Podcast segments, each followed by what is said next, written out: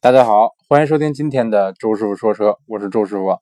周师傅呢，经常在网上帮人回答一些有关选车方面的问题啊，倒不是因为周师傅多专业，主要因为呃比较喜欢车，所以说经常爱去试驾。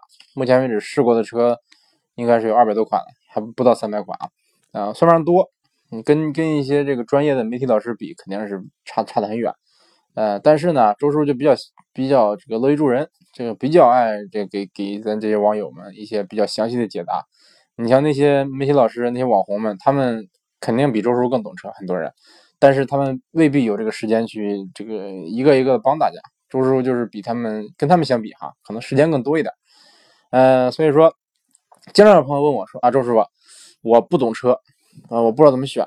这个很多朋友问问我，就是可能觉得说我懂车，懂我对他们跟他们相比吧，更懂更懂车一点。但其实哈，真正就算你懂车了，我感觉啊，选车也不是那么容易的事儿。而且我我反而感觉哈，你越懂车，选车就越困难，就会越纠结。你就比如说我吧，基本上来说，这个市面上常见的这些车型，他们的优点、缺点有什么问题，我基本上都都清楚，不能说百分百清楚吧，但是基本上来说，大概大概都了解。然后市面上这些常见的车，基本上都试过。所以说，嗯，你越知道这些车，这个对这些车的优缺点知道越清楚，你就会越这个怎么说呢？越会难以选择。比如说，如果说你是个选择恐惧症的话，周师傅就有点儿，嗯，如果说你你懂车的话，我感觉反而会感感觉更难。但有的朋友他可能就是啊，我就是这个就是看外观，车好看我就喜欢，是不是啊？而且很多人他可能买车的时候会比较比较草率，我进店一看，可能他就看了一家店。一看，哎，这个车挺好看，比如说速腾，或者比如说这个马自达昂克赛拉，哎，感觉挺好看，买，直接刷卡。但是可能这种这种这种人不多哈，但我相信很多很多朋友可能就是一个是外观，还有一个就是自己媳妇儿喜欢，对不对？比如说啊，我看上某某车，我媳妇说丑，我媳妇就喜欢什么什么什么，结果买了一辆特别小众、这个特别评价特别差的车，啊，这类例子其实太多了啊。那也有朋也有不少朋友问我说，周师傅，那你选的什么车？这个您目前目前为止开什么车？你以后如果买车的话，或者换车的话，你想换什么车？啊，很多朋友会问我这个问题啊。但是怎么说呢？啊，虽然说有点涉及个人隐私啊，其实也没什么隐私了。呃，今天就跟大家聊一聊周师傅是怎么选车的。啊，其实之前呢，这个怎么说呢？最早录节目的时候，像我爸妈是不会不会听我节目的。呃，所以说当时说话也比较放荡，不是不是不是放荡，比较没有节制，嗯，比较放肆啊。对对，说话比较放肆那个。现在这个语文越来越差了。呃，然后这个我记得有一次他们听了我一期节目，就是有关代购那期节目，然后就批评了我说：“你怎么你说你我听你这节目感觉咱们家好像很很穷的样子呀？你你这么说会误导大家的，对不对？会让大家觉得咱家穷。”啊，我说好吧，那我还在节目里说过咱家有六十套房呢，对不对？他说六十套房这事你就不该说，你说了的话是不是？万一有有人这个比较好事，他就去他就查，去人肉咱们家怎么办？对不对？我说行行，那以后不说了。那但是今今今天说了，今天说了啊，这个这个这个啊，无所谓了，好吧，无所谓了。那包括这个问问我们问我们家开什么车，很多朋友会问周叔你现在开什么车？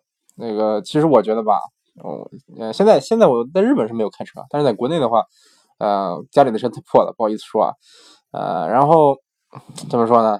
这个这个，当然其实其实我好像说过，之前之前我们我们家第一辆车是一辆老夏利，嗯。应该是特别特别早国产的，九几年买的一款一款夏利，然后第二辆车是一辆雪佛兰的这个乐城，啊，之前我也专门录过一期节目讲这个车，啊，长得就跟赛欧一样，包括我一说乐城，很多人就觉得啊，乐城是不是那 QQ 啊，是不是那个挂宝骏标的那个 QQ？不是，那叫乐驰，乐城是跟比它大一个级别的，是赛欧这个这个这个尺寸的啊，当然最早的最早最早的赛欧是别克的，是一个三厢车，然后那个后来变成了这个雪佛兰的赛欧。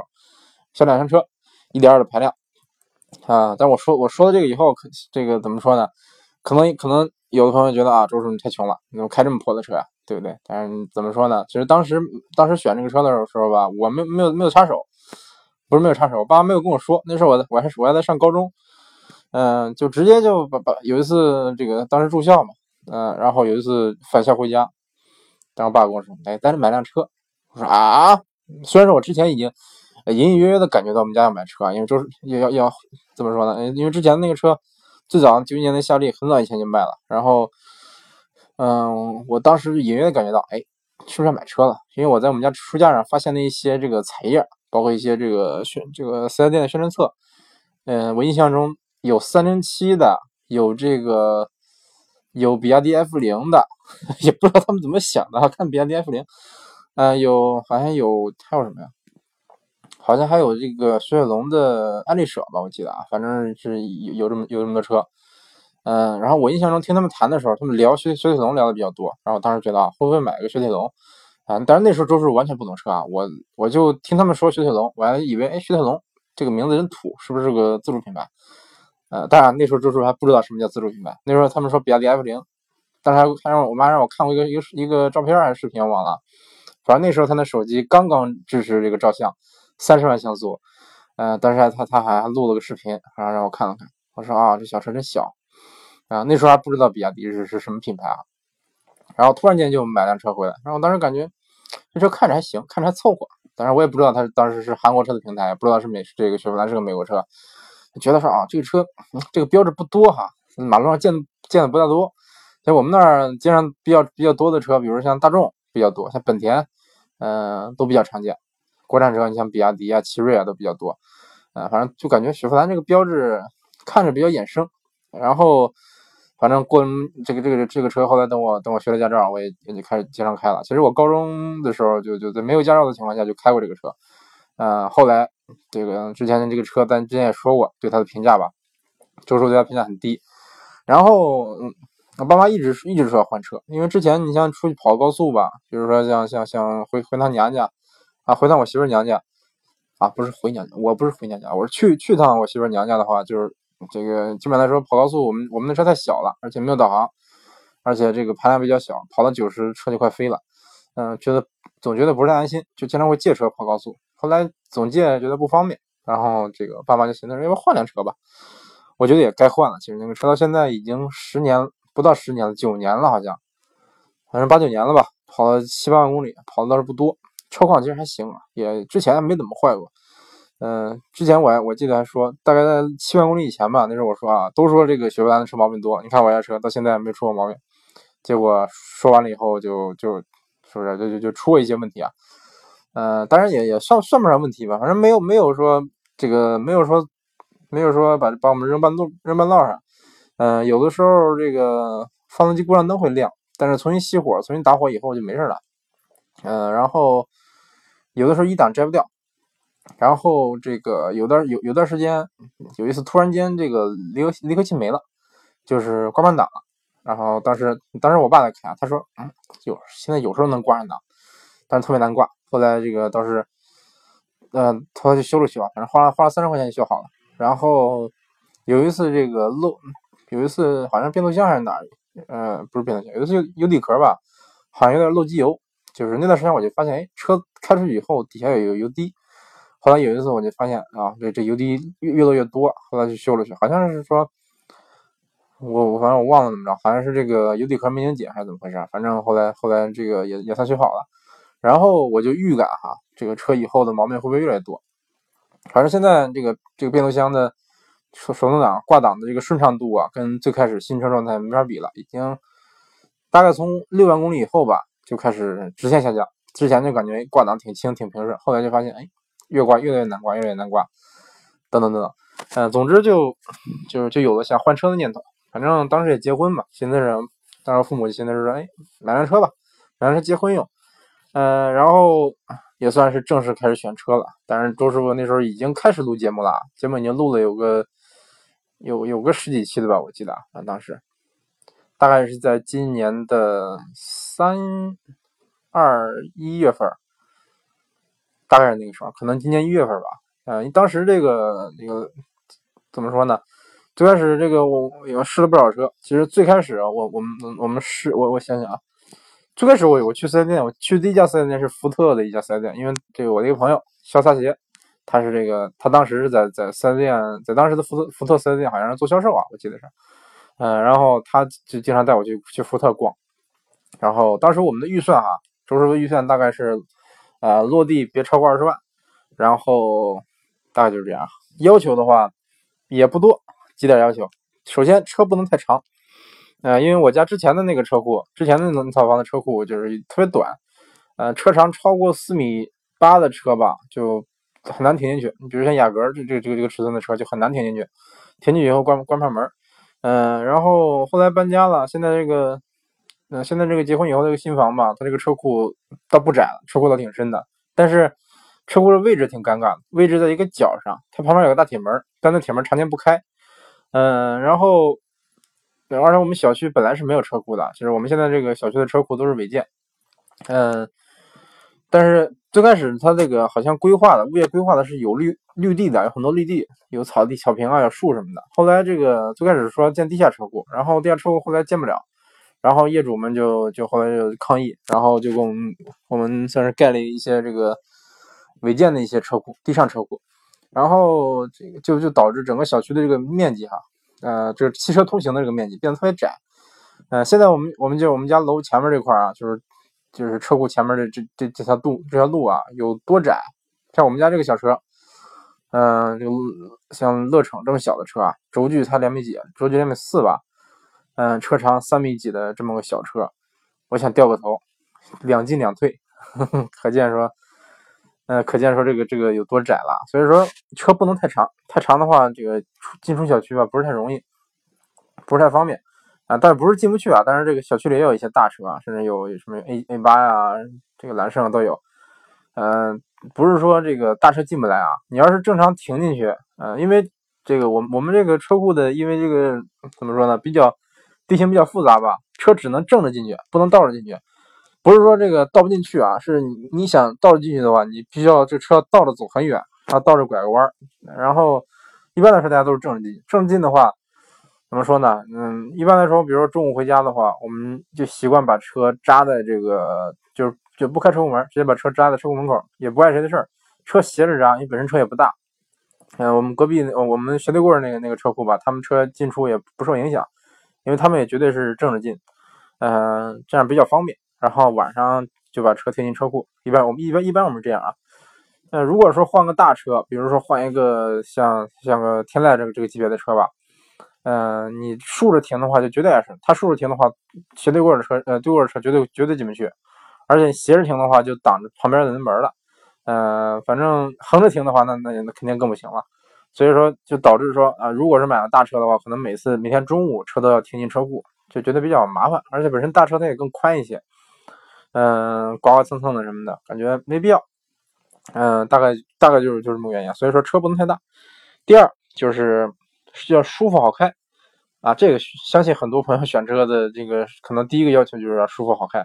呃，周师傅也喜欢运动一点，但是我我理解的运动啊，呃，是不要牺牲太多的舒适性。你比如说有的车，你像像当时的一些老大众，呃，比如我之前吐槽过的斯柯达老明锐、老速腾，它悬挂就梆梆硬，悬挂特别硬，刹车也特别硬，踩油门也特别硬，离合有离合的话，离合也特别硬，方向盘特别沉，你开起来感觉特别累。嗯，确实，你说哇，我激烈驾驶它能给我很很强的这个这个这个操控感啊，但是，嗯，总觉得说它像这种调教吧，太太硬了，就就比较影响舒适性了。所以说，我是倾向于这个舒适性和操控性吧，嗯，你兼顾一下，然后稍微偏向这个舒适一点，或者是稍微偏运动一点都行。但是这个折中的这个点儿，我我我是倾向于找的怎么说呢？找的比比较完美一点。但是我个人是大概这么个喜好，嗯，然后。呃，第三点就是毛病少一点，可靠性高一点，因为是因为买车嘛，车是个工具，不希望以后经常修。呃，然后第四点就是外观要看着顺眼。嗯，像反正起码我起码我得喜欢，我要看着觉得丑的话，是不是？估计每天每天看这个车，如果特别丑的话，心心里会不是太高兴。嗯，但是我媳妇啊、父母啊，应该这个希望这个身身边人都喜欢这个外观，就是别太个性，别太另类了。然后。呃，第五点就是，哎，还有第五点没有？就就就就四点啊，大概就是这几个要求。然后预算落地不要超过二十万，因为我是我和我媳妇儿都是留学生，我们有一个这个留学生免税车指标，可以免购置税、全免购置税和零件税，买一辆啊，一人一辆啊，买一辆这个合资车，对，必须是合资车，或者是合资叫什么合资自主品牌也行啊，就是像什么东风风度啊，这这些也行。进口车不行，嗯，很多朋友一听这个啊，那进口车可以免税啊，那我来辆法拉利吧，来辆这个兰博基尼是不是？来辆布加迪什么的，来辆布拉布加迪这个就赚了呀，是不是？我在国外买辆布加迪，折合人民币才一千多万，卖到国内卖卖五千万，我去，瞬间赚三千万，瞬间这个发家致富啊！当然啊，不可能，进口车的话，反正我们没有没有这个指标啊，可能有，我记得是有人有一些涉外的一些这个人员，他们是有这个，比如说这个到国外呃工作，或者是好像是这个外交方面的这些人，他们好像有权利免税带一台这个进口车回来啊。啊，周师傅是是没有没有这个权限的，嗯，然后就，嗯，因为这个可以免税，所以说车价能稍微高一点，就是反正落地二十万以内，就是这个基本来说，免购置税以后，它裸车也就，比如说这个车裸车多少钱，基本上来说落地就多少钱，加点加点保险，大概就是这样。然后这个选车范围挺大的，嗯，有多大？啊，其实其实这个最开始我们。之前我就是可能说过啊，最早订过一台这个雷凌混动，大概在年初的时候，然后这个当时等了一段时间车没到，然后后来因为当时当时嗯这车刚上市吧，我爸我爸好像是这个对这车挺挺感兴趣的，然后问问了问，问我说这车怎么样？我说这车听听说挺好的，因为这个之前的丰田混动一直很贵，这等于说第一次丰田把这个混动的总成国产，然后它的价位算是下探的比较厉害，嗯，因为之前。我们去丰田试这个试汉兰达的时候，销售就跟我说，他是问了他有关这个零零混动的事儿。他说，这个零零混动大概，嗯，你看凯美瑞这个价格，嗯，它大概是混动版要比普通版本要贵六万块钱。他他他是这么说的。我说不可能，贵六万块钱，这普通混动卡罗拉比普通卡罗拉贵六六万块钱，是不是？那起价就十十六七万了，那怎么可能有人买？结果结果这个丰田确实没怎么说呢，没有让我失望。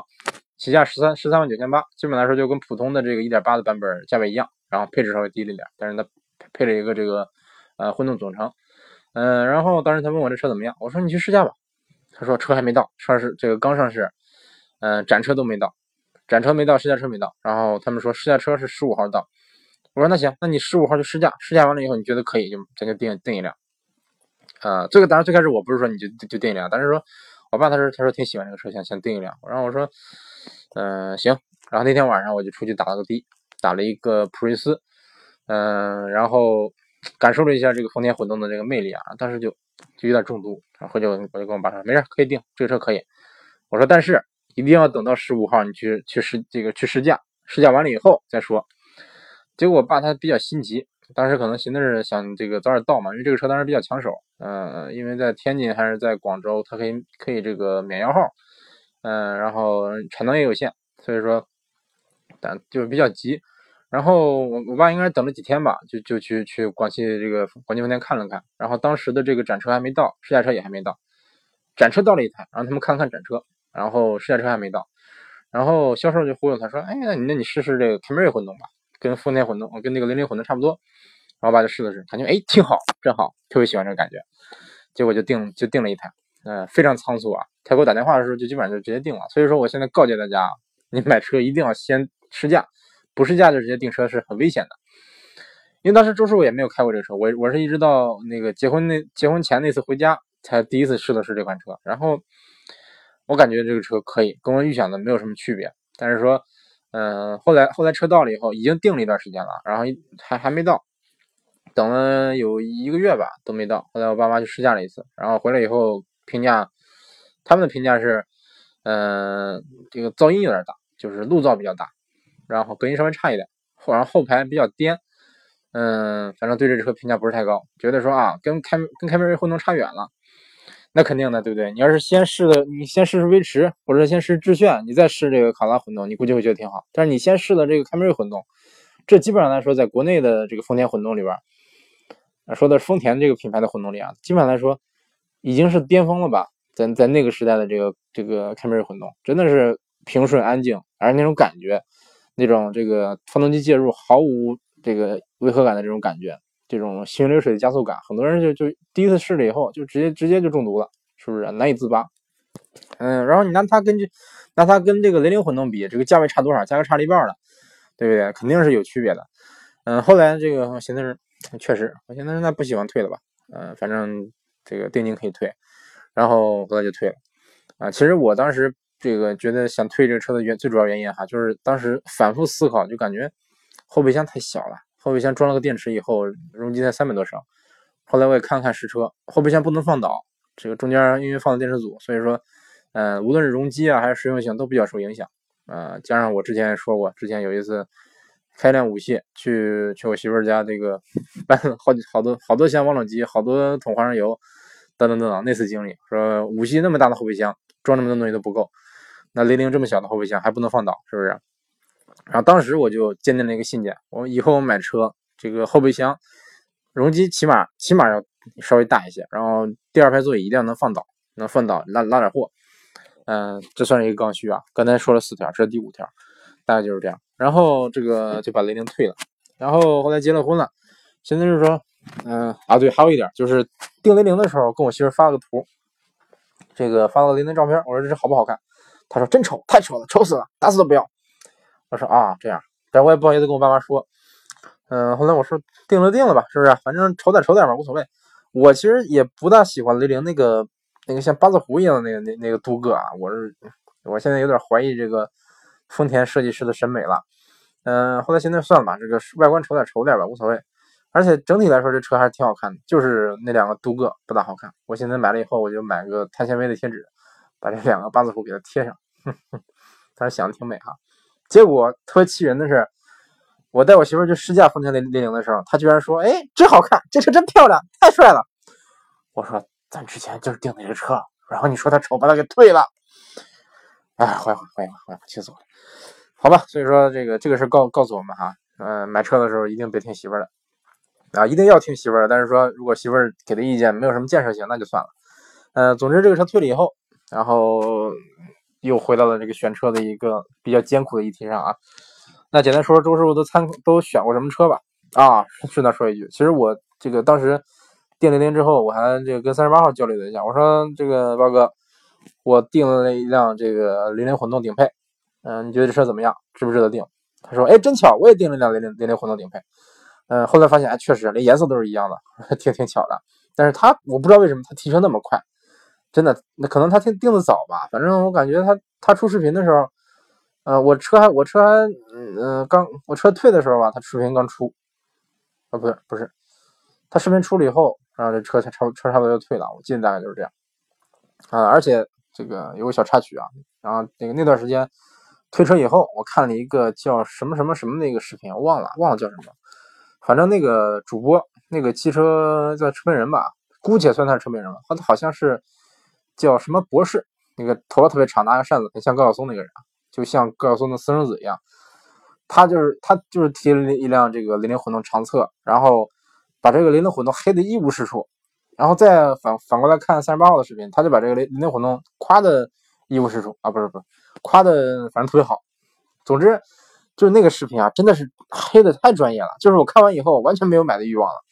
但是后来想了想，仔细想了想，其实他黑的这些点儿，你确实你确实什么车都能找，都能找出来。你你随便说个车车说个车出来，是不是？我都能给你做一期一小时以上的黑他的视频，就是专门找他的缺点，而且很客客观公正。他就有什么缺点，我就给你说出来，这个很容易做到，对不对？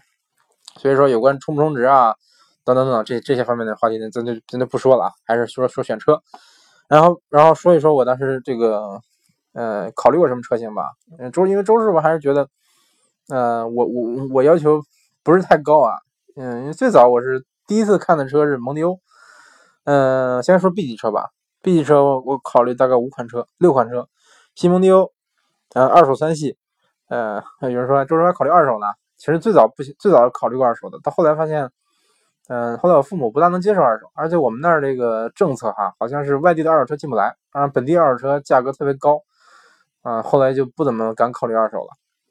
然后雅阁，然后这个斯铂瑞，呃，天籁，阿特兹，就这么六款车吧。嗯，其实，嗯，首先我想说说蒙迪欧啊，呃，最早试驾的车就是蒙迪欧，那时候是我的。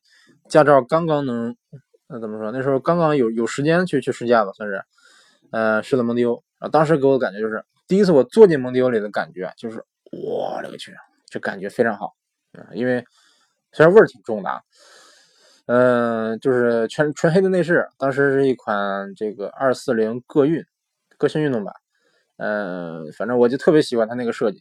嗯，当时咱那时候周叔也没怎么见过世面啊，什么钢琴烤漆啊，等等等等，觉得啊，真真高级。最主要是我我特别喜欢的就是 B 级车的那个，嗯，这个中央扶手，那个位置特别宽，你坐进去以后感觉啊，我跟副驾驶中间有隔绝感，就好像啊，我和副驾驶中间是不是能再坐个人那种感觉？我就特别喜欢这种感觉，就感觉啊，这才是豪华车啊！但是蒙迪欧不算豪华车，当时就感觉啊，这才叫高档。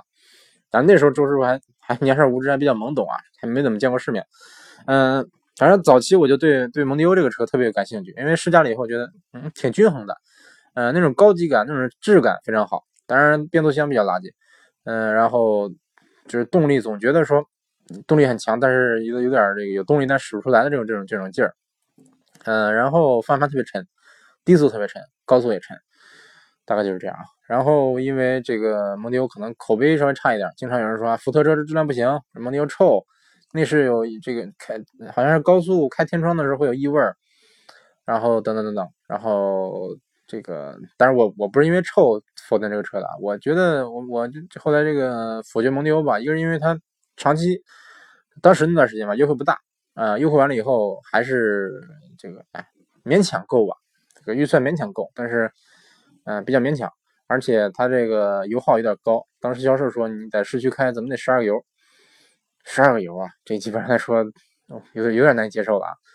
嗯，因为当时反因为当时我有段时间开开那个开个力量五系吧，嗯，这个跑高速，当时油耗才七个油，甚至说你使劲开，使劲这个往省里开，能跑到六点九，市区开也就也就十个多吧，十个油不到十一个油那样。嗯，所以说觉得蒙迪欧这车为什么油耗这么高？难以接受，嗯，后来这个这个车就 pass 了，嗯，然后怎么说呢？然后说说二手三系吧。当时觉得啊，三系当然当然因为这个用这个留学生免税车指标买三系其实特别划算，三二零 Li 时尚，呃，原价得三十五三十四万八还是三十五万多啊？我记得啊。然后这个用那免税车指标，免去购置税零零件税以后，大概就是二十六万二，嗯，还是。不用交购置税，就是直接你交交保险就能提走，呃，挺诱人的，优惠了接近十万吧。你要是再买高配，比如说这个三十八，当时三十八，现在叫三三三零，呃，甚至说三四零，那优惠幅度太大，能优惠二十万。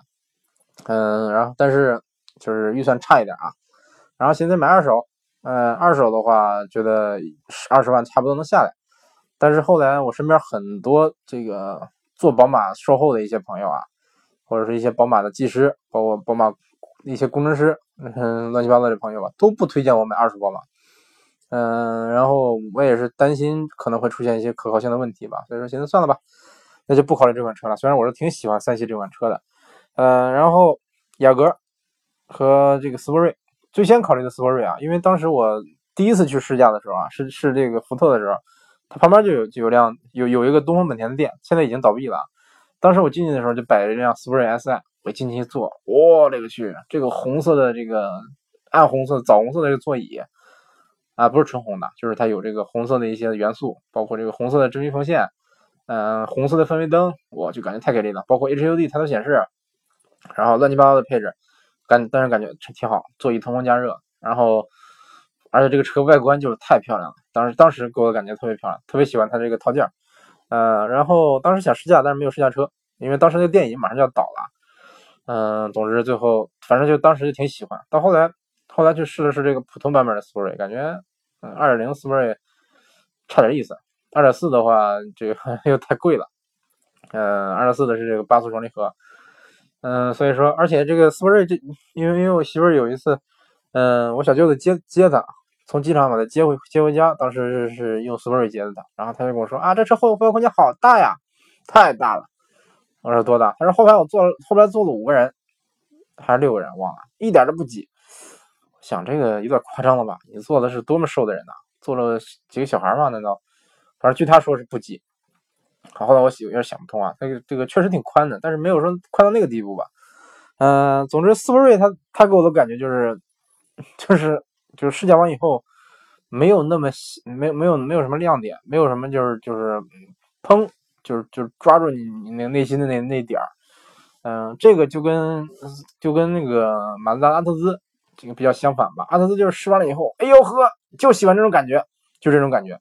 试完了以后，啪一道闪电劈中我那种感觉，就说啊，这就是我想要的车，就是就是这样。斯铂瑞和雅阁就试完以后没有这种感觉。呃，油门挺灵的，对我按一般的、一般的我我踩油门这个套路哈，这个深度踩，我觉得车就噌窜出去了。嗯，总之，斯铂是因为这这个淘汰的。雅阁的话是因为都说雅阁便宜，是都是比如说我订思域的时候是就是十五万多，很多人说啊你你是不是傻？这个价位可以买最低配的雅阁，但是最低配雅阁那配置低的要死啊，是不是？低的完全难以接受了。嗯，而且我能能这个负担的这个价位里啊，嗯，能买到的这个雅阁的配置还是不大能让我满意，所以说就把雅阁 pass 掉了。而且当时那个九代雅阁的这个大前脸，那个大镀铬，真的有点难以接受。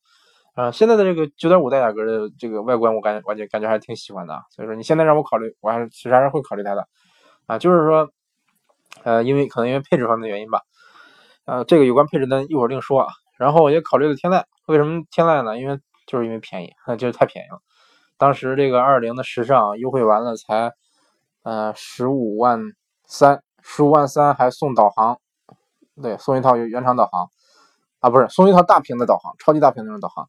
然后当时觉得也挺实惠的啊，这个因为之前订的那个零零是十五万九千八，这个天籁更大一个级别，配置也稍微高一点，反而还更便宜。当时有点有点心动啊，试驾了以后觉得太平淡了，说好听点平顺啊。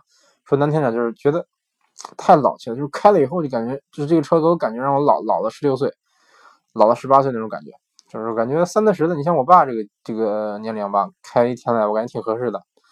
啊，包包括之前说过我们教授这个那个日日本一个日本教授，他也是开的天籁，刚换的天籁。你觉得说你这个年龄开天籁是不是无论是气场啊、气质啊各方面，包括它这个行驶品质啊都比较合适，隔音特别好，坐着特别舒服，对不对？啊，我这么年轻。开天籁总觉得有点是不是 说不过去？那以后你说我换车怎么换呢？是不是？我总不能天籁开完了以后，我我我再下辆车换个，比如说换个三系，或者或换个运动车吧？是不是？总之，这个这个天籁后来就 pass 掉了。嗯，而且还有一点就是，现在天籁改款了，这个前脸太丑了，丑的我勒个去！这个最近这日系的这些设计师怎么搞的？这个改款天籁的这个大灯哈，却有缺口。就像一个青龙偃月刀一样，哈哈这关公的那个八十二斤青龙偃月刀，也叫冷艳锯，真就跟这个天籁大灯一样。我不知道这个设计师有没有这么考虑啊？但是太丑了，有没有？丑死了，你们难接受。我觉得像像这个日产的这个大灯啊，对勾型的大灯，嗯，也就楼兰这样能接受。蓝鸟还行，挺好看的。但是像轩逸呀，像像什么西马呀，像像这个蓝啊，不是像这个天籁新天籁，真觉得有点有点难接受。然后啊，最后一款 B 级车就是阿特兹。刚才也说了，我特别喜欢它的这个，嗯，怎么说呢？这种感觉就是操控感，操控感非常爽。嗯，这个而且这个变速箱就逻辑非常好，响应非常快。然后这个纯燃电发动机也动力也是完全够用。嗯，算不上都算不上那个太猛啊，其实动力完全算是比较充足的。但是你想，我说啊，极致的推背感那没有，啊，你不能跟二点 T 比。但是这车开起来给人感觉车挺扎实，然后特别好开，而且操控感非常不错。就是这个老款的阿特兹，它的内饰一直没改款。嗯，在我第一次订车的时候还没有没有改款。当时我去日本这个这个看阿特兹的时候，它的内饰已经已经改了，提前一年就改了。这个所以说我当时觉得，哎，总觉总觉得说不大甘心买个这么难看的那个内饰。结果现在哎，今年吧，今年反正我上次回去的时候吧。这个阿特兹刚改款，刚换了内饰，现在内饰已经是焕然一新了，我算是挺满意的。但是，嗯，优惠幅度不大，嗯，而且买的话大概会买这个十九万、十九万多的，十九万九千八的那款叫二点五蓝天运动，呃，二点五的发动机，然后十九寸轮毂，配置也算挺高，所以算算够用吧，不能算太高。但是这个车预算超预算了。嗯，本来寻思说啊，那要是免税的话，是不是免了税十九万八，那也勉强能接受。后来发现免税车的这个名单里哈，没有马，没有一汽马自达，这个觉得就有点意外啊，没有马自达，没有标志，就有点想不通。所以说这个预算不够，挺可惜啊，没有考虑这款车。但是其实我是挺喜欢的啊，但是后来也因为其他的原因否了这款车，就是因为嗯没有这个自动入自动驻车。到后来对周叔来说，这个感觉自动驻车是刚需了。嗯，那接接着说吧，SUV，嗯，比如说 SUV，大家看了四款，就是比较在意的有四款，嗯，奇骏、CX-4、CR-V 还有昂科威，大概就是这么四款车。汉兰达也考虑过，但是汉兰达这个预算还是差差太多了。嗯，大概就就这么四款车吧。先说奇骏吧，试了以后感觉我就挺喜欢这个车的驾这个驾驶品质啊，不是驾驶感、驾驶质感、行驶品质，挺喜欢的，而且挺喜欢这个车的外观。嗯，在日本的街上啊，这个这个级别的 SUV 奇骏是最多的，我不知道为什么。嗯，很多人说啊，现在日产的车质量不行了，怎么着怎么着怎么着？嗯，什么 CVT 冷保护、热保护怎么着？但是反正日本街上挺多，是不是？日本街上的这个奇骏是比 CRV、比 2V4 多太多太多了。嗯，保有量我感觉比 C 二比 CRV 多十多一百倍，一百倍吗？十倍肯定有了。比 2V4、2V4 就就就不用说了，2V4 在日本基本上没咋的卖。现款的 2V4 就没有，嗯，然后老款的 2V4 偶尔能见过，所以说，嗯，怎么说呢？但是说，你说可靠性啊，说有的人说啊，那会不会变速箱会会不会坏啊？怎么怎么着？这个咱另说哈。但是说，单说，呃，新车时候这个行驶质感，我是挺喜欢奇骏的，包括 CRV 也不错，嗯，C，但是 CRV 我是觉得它屁股太丑了，包括它的这个内饰我也不是太喜欢，所以说把它 pass 掉了，而且配置不是太满意。嗯，不知道为什么这个这个本田它它不是不是本田啊，不是说本田的问题，就是 CRV 它安排这个配置啊，反正我能买到的这个配置，我反正我这预算内的这个这个车车型吧，嗯，我想要的配置都没有，很多都没有，所以说它就 pass 掉了。然后剩下 CX，这也是上次胡哥都是试的，嗯，本来感觉这外观真漂亮，这 CX 这款车我就感觉啊上市上的好快啊，突然间就上市了。啊！突然间都能试驾了，然后就就就就算是，他试驾的时候就跟做梦一样。试完以后觉得二零的太肉了，有点难以接受。然后二点五的超预算，嗯，然后低配的配置也是比较比较低，然后高配的话有点贵。然后后排的空间没有想象中那么大，嗯，所以说这个车也就 pass 掉了啊。但是我挺喜欢 CX 这款车的外观啊，嗯，反正大概就是这样。嗯，然后昂科威。昂科威就是当时觉得预算不够吧，啊，起价都二十万九千九了。它的问题就是太贵了，定价要是再低三万，嗯，我有可能会考虑这款车。有的人说啊，昂科威不断轴吗？不是什么漏这个悬挂漏油吗？不是各种各样毛病吗？嗯，确实，啊，确实这个我也考虑过这点但是说单说外观内饰，包括开起来的这种感感受吧，昂科威真不错，真的是挺挺满意的。说的二零 T 的版本啊，一点五 T 的版本超垃圾。嗯，我不能说垃圾吧，反正我接受不了。啊，当然我就算买得起的话，二零 T 的这个版本我应该是也是这个超预算超的很多啊。所以说，但一点五 T 双离合的版本我是真心不会买，所以说这个车也 pass 掉了。那 B 级车和 SUV 全线落马。嗯，下面说 A 级车吧。其实本身可能我们能选车就应该是奔着 A 级车走的，因为想要个小车嘛，不需要不想要太大的车。嗯，大概看了有五款车，零零混动。新明锐、三零八 S、新思域、奥迪 A 三，嗯，零零混动 pass 掉了，因为定了以后退了，不可能再定一个同样的车。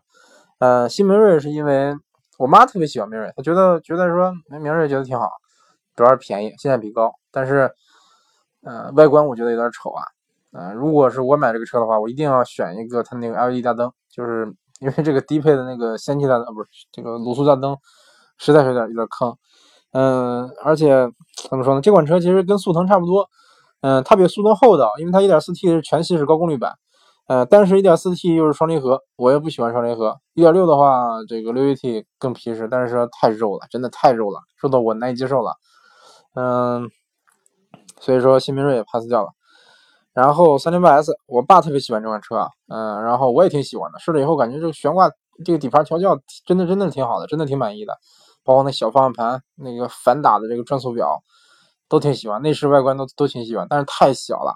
这个后排，这空后排空间比我们家车还小。我坐后排，前排坐个一米七的，我坐后排顶腿，然后顶头，而且顶的非常厉害那种顶头。嗯，全景天窗的版本的话，脑袋直接顶在全景天窗上，顶在玻璃上。嗯，所以说这个车，反正我爸妈开可以，但是让我开，我，嗯，这个我真心有点有点难接受啊。虽然挺喜欢。等以后实在有钱了，有可能会给我媳妇买辆这个三零八 S 代步，有可能。然后就是啊，还有奥迪 A 三，嗯，奥迪 A 三是因为什么淘汰的呢？是因为当时就是嗯比较冲动，那爸妈嗯逛逛四 S 店，逛到奥迪了，然后人说哎，现在 A 三大活这个搞活动优惠好多，当时他们一算，哇，这么便宜，买辆吧。当时我打电话说哎，买辆奥迪三吧，我说不买。为什么？呃，虽然说 A3 这款车我挺喜欢啊，整个奥迪车系里边，大家在当年哈，当年我最喜欢的就是 A3 了，因为 A4 太老气了，这个但是 A4 已经上市好多年了，内饰一一直没变。A3 的话，大小比较适中，外观比较好看，内饰比较精致，这种档次感做的不差。于是我特别喜欢它那个空调，然后包括开起来的这个驾驶品质也不错，嗯，各方面都不赖啊。但是我比较难以接受一点就是它的后排太小了，这个啊，当然周师傅坐坐多大的车，坐多么高级的这个轿车，后排一般一般来说都会顶头，但是 A 四这个顶头的方法都是。脑袋伸不直啊，脑袋完全就就得歪着，就是就是脑袋快跟肩膀、耳朵都跟肩膀贴住了，才能坐进去。那个头部空间真的难以接受了。所以说，我我肯定买的车不可能一直坐前排吧，对不对？呃，偶偶尔可能会坐后排，所以说觉得不大能接受。而且还有一点就是，嗯，A3 它是怎么说呢？它是横置发动机，它的这个双离合也是横置的。嗯，它的双离合跟 A 跟这个，比如说 A4、A6 啊。这个他们这些双离合是不一样的，嗯，不是那个奥迪 S 双那个双离合，是一个就是普通的 DSG，跟大众是一样的。所以说我不大信，不大能怎么说，不大信任它这款车的，呃，这款双离合的这可靠性吧，总觉得说会不会出问题。而且奥迪的保养比较贵，嗯，后期的维修也比较贵，所以说，嗯，像我们我们家比较穷，嗯，所以说不大考不不大想考虑 A3，嗯，最后就剩下新思域了。为什么选它呢？一个是外观比较好看，最早在它没上市之前。嗯，美版上市的时候，我就给我媳妇儿发过一个截图，她说：“哎，这车真漂亮，以后你买这车吧。”我说：“这车还没国产，等等吧。”然后一等等到现在了，哎，这个国产很久了。然后试了很多次，动力挺满意啊。涡轮是有延迟，这个 CVT 是不如这个 AT 给力，但没办法，对不对？嗯，然后有人说它做工做工用料差，做工做工差我不承认啊，我感觉做工可以。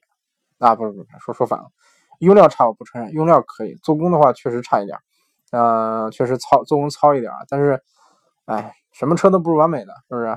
嗯，你不能不能指望这个这个级别的车给你做到面面俱到，不可能。嗯，什么车哪儿出这个突出一点，肯定就有一些薄弱的地方。像思域的话，就是，嗯，做工确实稍微差一点，但是你舒适度啊，包括这个运动感哈，运动感还行，这个车其实。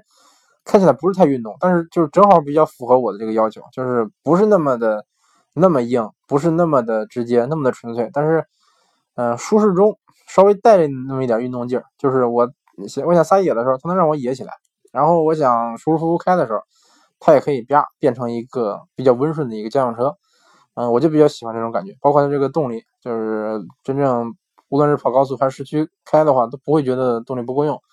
嗯，你无论想超个车呀，或者干什么的都够用，然后油耗也挺低的，嗯，后期的保养也不算太贵，嗯，然后空间也不算小，嗯，有人问问周叔，你坐坐思域顶头吗？不顶头，这个思域坐姿非常低啊，非常非常低，坐前排的话手可以摸到地板，手可以摸到地，摸到这个车外边的地啊，所以说确实坐坐坐姿挺低的，而且我特别喜欢这个思域的这个挡把前面这个位置，就是下边镂空那个设计，手机可以放那充电。特别喜欢，嗯，啊对，还有一点啊，就是前段时间周叔这个在日本租了一辆飞度，跟几个朋友一块出去玩，开着出去跑山去了，然后回来以后回来的时候正好赶上堵车，堵了三十公里，嗯，然后日本堵车是真的挺严重的，算比较严重，嗯，然后当时就给我我就坚定了一个，算是一个怎么说呢，一个信信心吧，就是不是信心，就是说当时就我就觉得以后我买车绝对要。这个这个配置哈，绝对要带一个电子手刹，然后带这个自动驻车，因为一直长时间踩着刹车，这个脚太累了，尤其堵车的时候。呃，你要是你要是你比如说日本吧，你刚就车刚停，我我是你说我是是不是我是挂空挡拉手刹呢，还是说一直踩着踩着刹车，一直踩着刹车脚累？但是你要是挂空挡拉手刹，你刚挂上档，前面开始走了，哎，反正哎呀，反正当时这个开了一百八十公里吧。这个这个日本的飞度回来以后，右脚基本上就没知觉了啊，所以说觉得思域全系标配自动驻车这点，嗯，我感觉比较厚道啊啊，也就是因为这个这个选了新思域，然后配置选的是十五万九千八那款，不对，十五万五千九那款，叫自动自动什么来着？自动尊贵好像是啊，嗯，配置挺全，该有的都有了，什么这个自动双区自动空调，然后。什么导航，嗯，液晶仪表，呃，座椅电调，然后自动大灯、LED 大灯、LED 转向灯，嗯，等等等等，包括自这个电子手刹、自动驻车什么的，该有的都有了，嗯，感觉配置够用。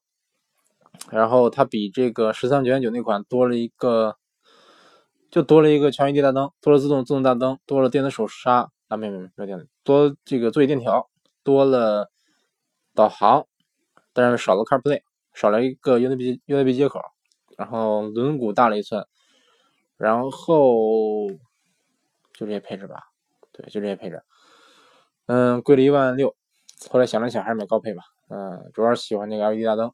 啊，还多了真皮座椅，呃，对，大概就是这样。反正订了这么款车，订订的是一个免税车，呃，就是用的是我媳妇的指标，就比较复杂。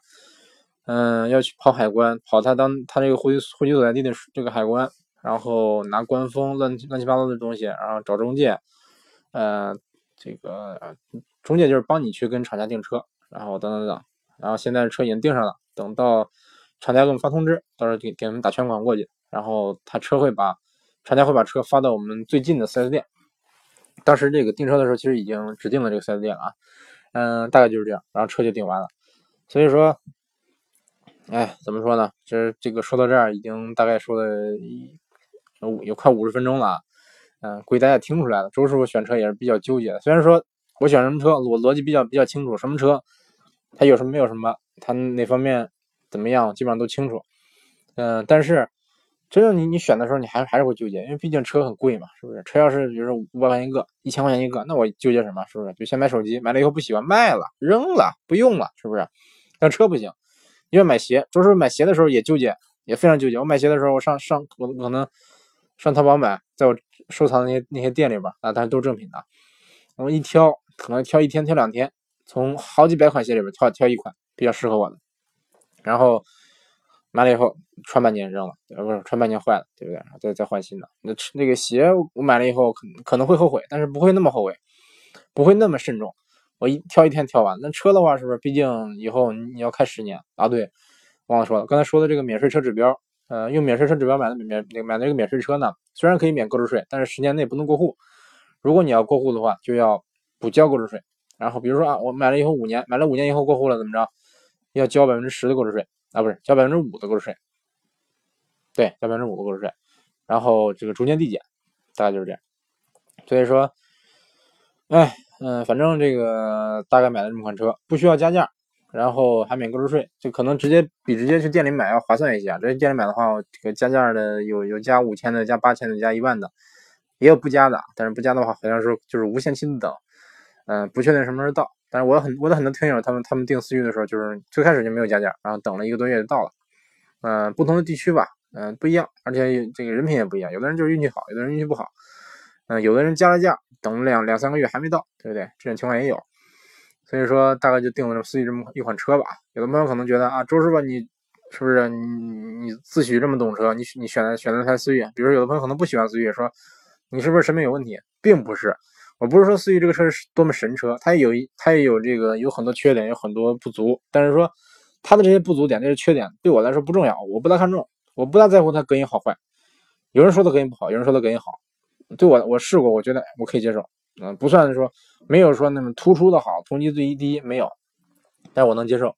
它的这些优点对我来说就是，嗯，很多就是刚需，对对，我就需要自动驻车，我挺喜欢它液晶仪表，然后我挺喜欢它这个 LED 大灯。然后挺喜欢这个车的开起来的感觉，大概就是这样，包括它的外观，反正，呃，大概就是这样。就是说，它它对我来说，思域对我来说比较适合我，并不是说它就是一个神车，它适合的是我。嗯，我选这个车，并不是说因为我是我这个是不是？可能是有人说啊，周师傅你这么懂车，你应该选神车，你应该选高尔夫，你应该选比亚迪，对不对？有的有的朋友这么这么说，但是并不是啊，这个大家都有自己的喜好。嗯，虽然说你像你像我这么讨厌大众。我我之前刚才在我选车列这个列表里边也有奥迪 A 三，也有这个斯柯达新明锐，对不对？所以说，我我周师傅是个比较客观的人，不会说因为某某原因否定一个品牌，否定一个车系，大概就是这样。嗯，那这期节目说到这儿，这录的真的挺长的，嗯，马上五十分钟。哎哎，还是那句话，打个小广告，希望大家这个有空可以关注周师傅的微博“周师傅说车”，师是师傅的师，父是父亲的父。嗯，可以在微博上跟我互动、提问什么等等等等。嗯，大概就是这样啊。那感谢大家收听这一期的周叔说车，希望大家踊跃的评论、打赏、点赞、转发。嗯，感谢大家收听这一期的周叔说车，下期节目再见。